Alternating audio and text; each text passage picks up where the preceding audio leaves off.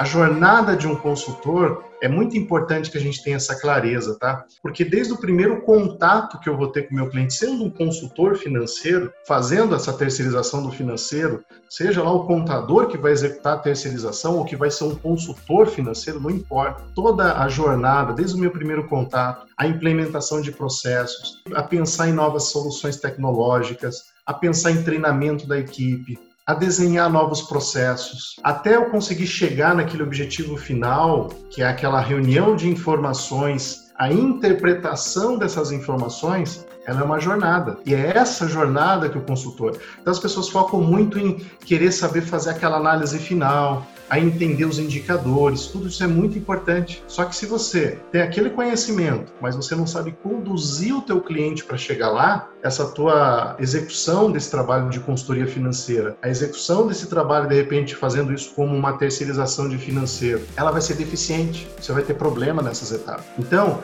ela passa por tudo isso aqui que eu estou falando para vocês. A gente tem que pensar assim, naquele final, o que, que eu quero entregar para o meu cliente? Qual é a informação que eu quero passar para ele? O que, que eu quero realmente, de forma bem prática, né? O que, que eu quero mostrar para ele? Eu quero, por exemplo, melhorar, por exemplo, agora, ajudar meu cliente a ter uma geração de caixa melhor, né? Ajudar meu cliente a preservar o caixa da sua empresa, ajudar o meu cliente a captar novos recursos, ajudar o meu cliente a ter mais liquidez no seu negócio, enfim. O que, que eu preciso? Qual que vai ser o meu objetivo? E aí, com base nisso, pode ser que eu tenha que voltar. Então agora vou olhar. O que, que eu preciso fazer para chegar nesse meu objetivo final? Pode ser que para isso você olhe para a empresa e a empresa não tenha, por exemplo, nenhum controle de fluxo de caixa. Ela não tem informação nenhuma para você analisar como é que está a situação. Está gerando caixa? Não está gerando caixa? Quanto que tem de faturamento? Quanto que tem de despesa fixa? Quanto que tem de custo operacional desse negócio? Gera resultado? Quanto que tira? Enfim, não tenho para onde olhar. Né? Eu não sei quais são esses números. E aí eu preciso montar isso. Perceba que a primeira etapa, então, é a organização. O consultor financeiro vai participar de tudo É ele que vai conduzir. E olha que interessante uma coisa aqui, ó, para compartilhar com vocês. Fazendo esse serviço de terceirização do financeiro, eu também cometi mais um erro, que é pegar essa empresa, por exemplo, um cenário como esse e chegar para o meu operacional e falar, olha, segue, conduz ele. Como assim?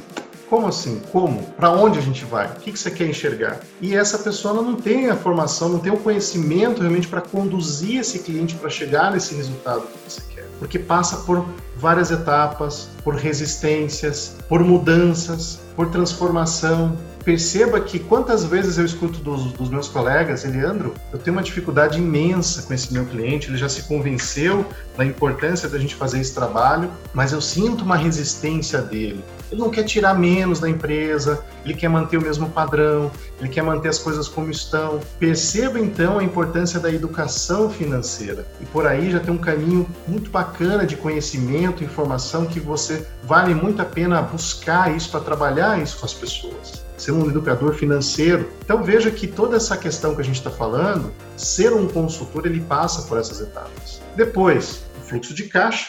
Eu preciso organizar essas informações para poder realmente aonde eu olho, que número é esse, e assim a avaliação de performance, que é o que a gente fala com aqueles indicadores, com as análises, com os, a, os relatórios que realmente eu vou poder gerar. Aí eu consigo trabalhar com essas informações mas para isso eu preciso passar por essas etapas. E você, como um consultor, vai fazer isso. Mas como, Leandro, eu vou fazer isso? Eu já entendi que eu tenho algumas etapas então para passar. Eu entendi já até agora da importância no BPO financeiro de eu não ser somente um operador, para eu também ter esse desenvolvimento como um consultor, porque por mais que seja só o processo em si, vai ter que ter um consultor tra trabalhando, apoiando e auxiliando. Então eu preciso de uma estrutura de apoio para esse meu operacional aí, mesmo na terceirização funcionar. E aí, como que a gente vai fazer isso então? O famoso diagnóstico. E assim terminamos mais um episódio do BPOcast. E olha só, vou deixar um convite especial para você que deseja aprender mais sobre BPO financeiro, está começando nessa área ou deseja ganhar escala nesse negócio, para nos acompanhar nas nossas redes sociais. Estamos com conteúdos exclusivos no canal do YouTube e também lá no meu perfil do Instagram. Os acompanhem por lá. Um grande abraço para você e até o nosso próximo encontro.